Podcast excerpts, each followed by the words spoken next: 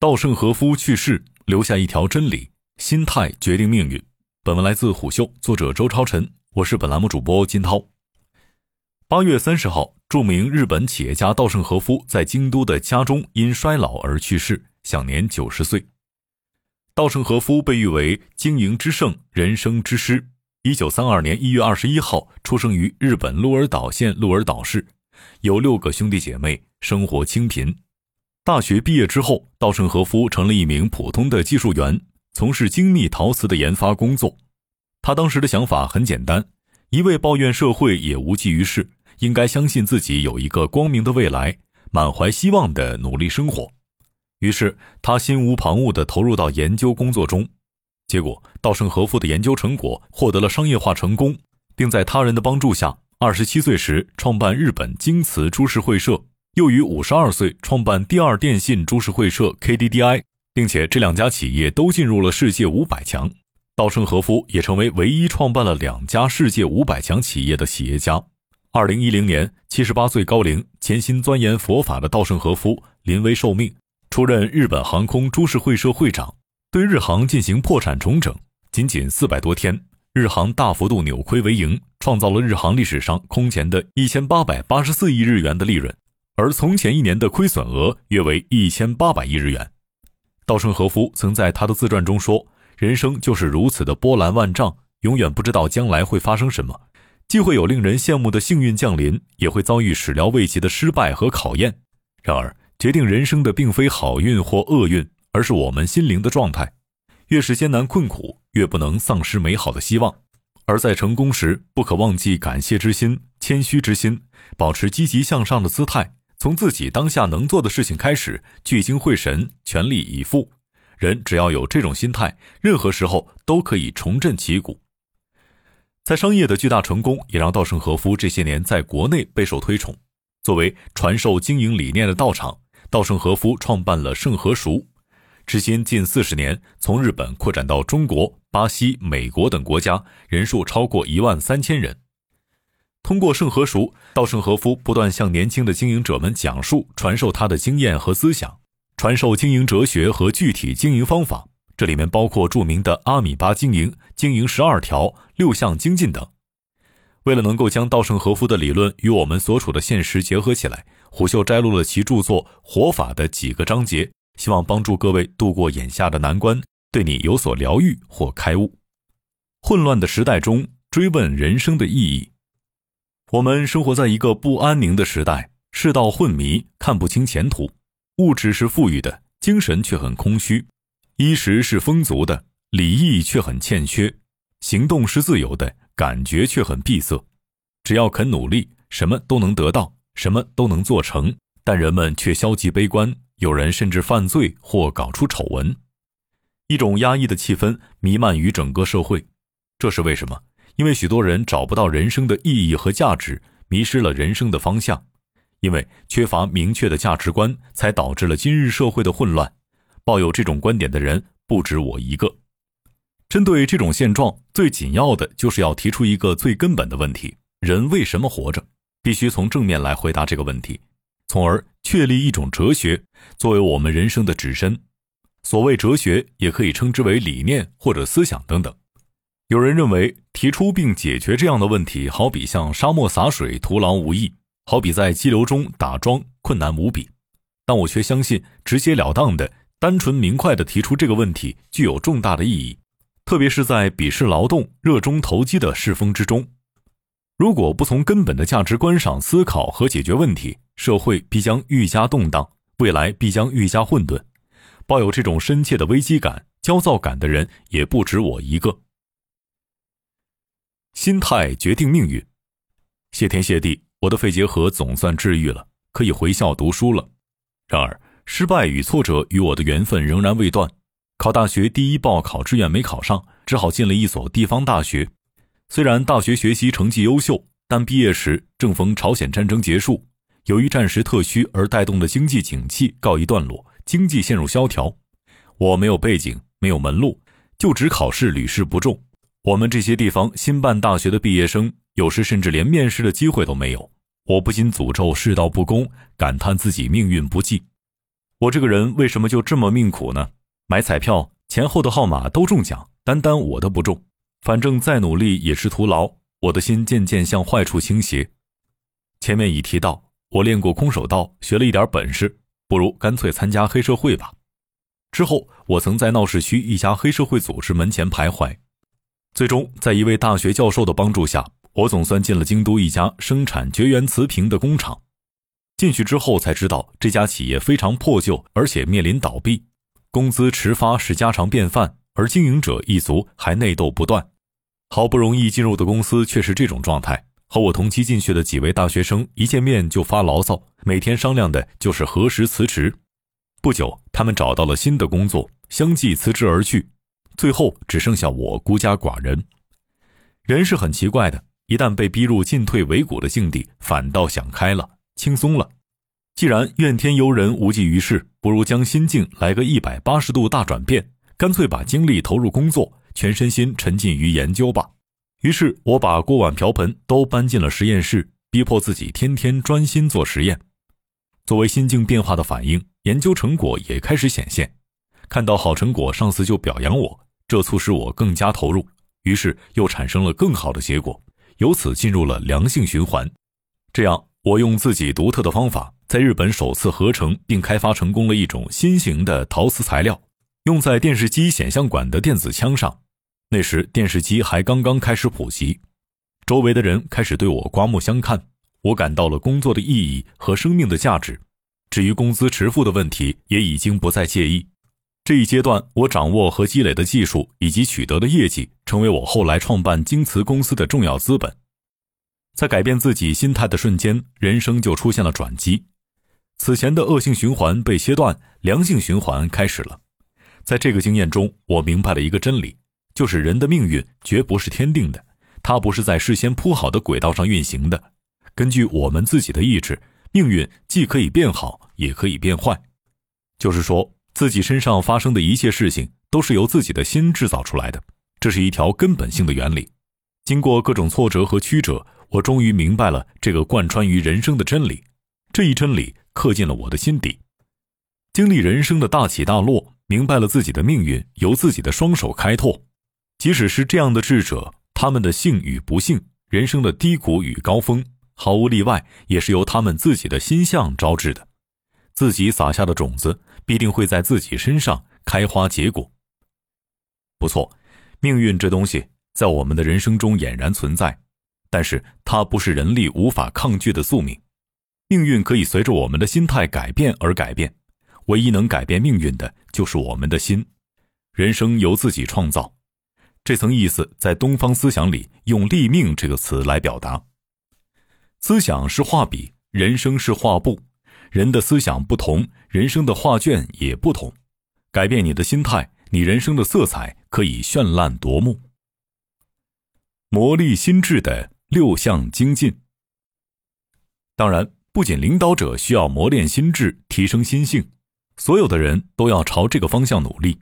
不仅要机敏，而且要正直；不仅要提高能力，而且要塑造人格。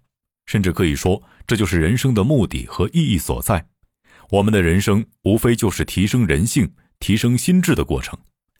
那么，所谓提升心智究竟是怎么回事呢？这不难，这并不是指要达到参悟的境界。我想，带着比咕咕坠地时稍稍美好的心灵告别人世，这就够了。死亡时的灵魂比出生时略有进步，就是心灵稍经磨练的状态，抑制自我放纵的情感。让心灵宁静，让关爱之心萌芽，让利他之心滋长，哪怕是一点点，让我们与生俱来的灵魂向美好的方向变化，这就是我们人生的目的。诚然，相对于浩瀚宇宙的历史长河，我们的人生不过是一闪而过。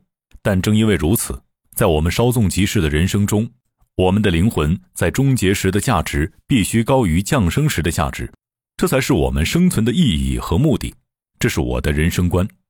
进一步说，朝这个方向努力的过程本身就体现了人的高贵，就揭示了人生的本质。饱尝苦痛、悲伤、烦恼，一边挣扎，一边又感受生命的喜悦和乐趣，体味人生的幸福。人生的戏剧一幕一幕展开，在一去不复返的现实中，我们拼命的努力。喜怒哀乐、悲欢离合的人生体验，像砂纸一样砥砺我们的心智。人生谢幕时的灵魂，只要能比开幕之初高尚一点点，我们就算活出了价值，就算不虚此生。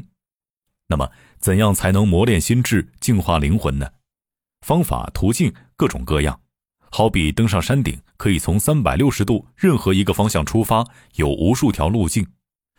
我从自己的经验中归纳出如下的六项精进，作为磨练心智的指针，我认为十分重要，并向周围的人介绍。第一，付出不亚于任何人的努力，努力钻研比谁都刻苦，而且锲而不舍，持续不断，精益求精。有闲工夫发牢骚，不如前进一步，哪怕只是一寸，努力向上提升。第二，谦虚戒骄。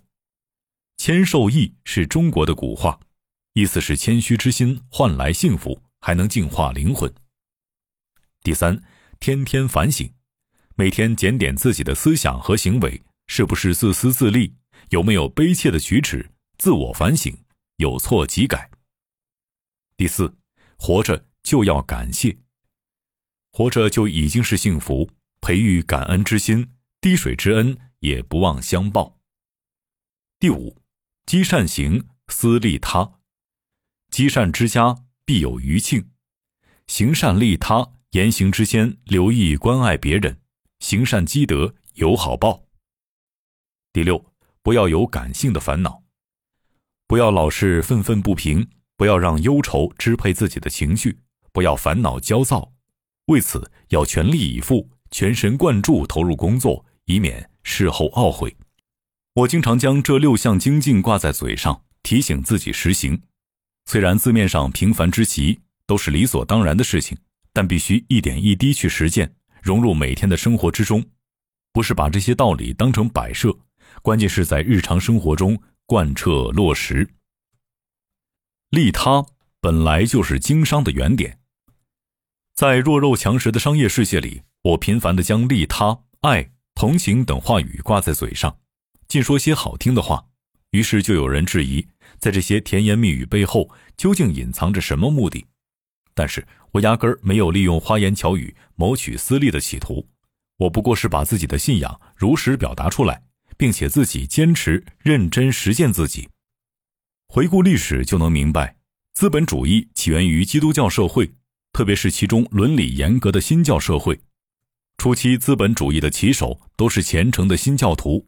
根据马克思韦伯的观点，这些新教徒贯彻基督教的爱周围的人，遵循严格的伦理规范，尊重劳动，把通过产业活动获得的利润用于社会发展。因此，他们以任何人看来都是光明正大的方法追求利润，而且获取利润的最终目的，归根到底是贡献于社会。换句话说，为世人、为社会的利他精神，不是谋取私利，而是追求公益之心。成为初期资本主义的伦理规范。对内，他们以严格的伦理约束自己；对外，他们贯彻利他的精神，把这两者看作自己理所当然的义务。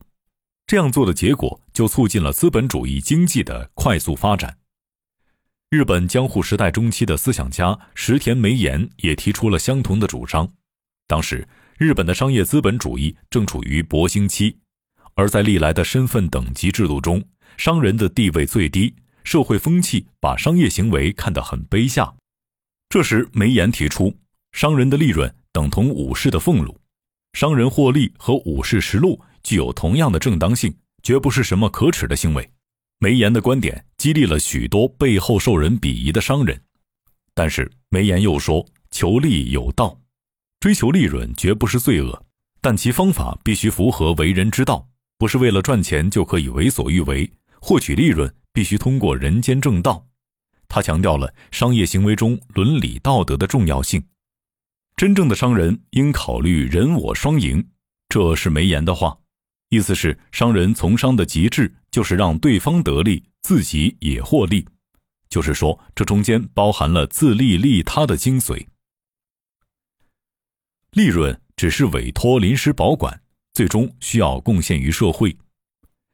京瓷的经营理念是在追求全体员工物质和精神两方面幸福的同时，为人类社会的进步发展做出贡献。企业经营的目的，首先是保障员工的生活和幸福，但如果仅仅是这一个目的，那么就会陷入只为自己一个企业谋利的本位主义。企业是社会公器，还必须为社会、为世人承担责任和义务。因此，在经营理念中加进了后面一句，这一句表达了经营理念从利己扩展到了利他。创业后不久，我就意识到这一经营的大义。几年后。企业的基础已经稳固，我把年终奖金分发到每个员工的手里，然后我提议大家能否拿出奖金的一部分用于社会捐赠，全体员工都拿出一点钱，公司再拿出同额的资金捐献给过年买不起年糕的穷人。员工们都表示赞同，爽快地捐出部分奖金。这就是京瓷开展各项社会公益活动的开端，这一精神贯彻至今，从未改变。就是说。京瓷创业后不久，全体员工就实现利他的精神，从自己汗水的结晶中拿出一部分，不分多寡，用来与他人分享，为社会出力，为世人、为社会尽力，是作为人最高尚的行为。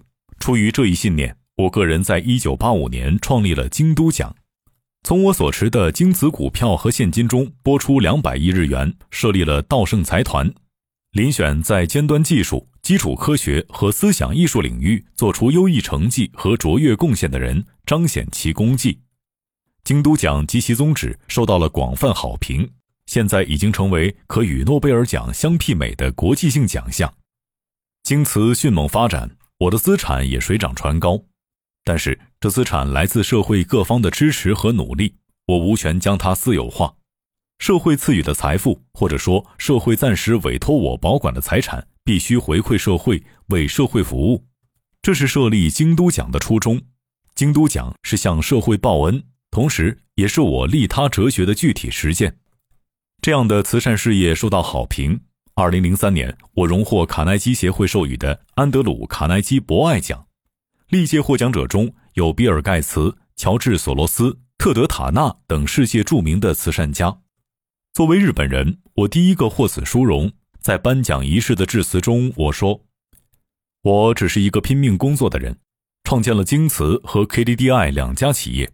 所幸的是，企业的发展超乎想象，我也获得了始料未及的巨大财产。”安德鲁·卡耐基先生说：“个人的财富应该用于社会公益。”对此，我高度认同。我自己也一贯持有同样的信念：上天赐予的财富应该用于为社会、为世人服务。所以。我积极从事各种社会公益和慈善活动。前文提到求利有道，我想还要讲散财有道。赚钱不易，用钱更难。以利他精神赚来的钱，也要用利他精神花出去，这样才能正确散财，为社会贡献出自己的微薄之力。商业洞听是虎嗅推出的一档音频节目，精选虎嗅耐听的文章，分享有洞见的商业故事。我们下期见。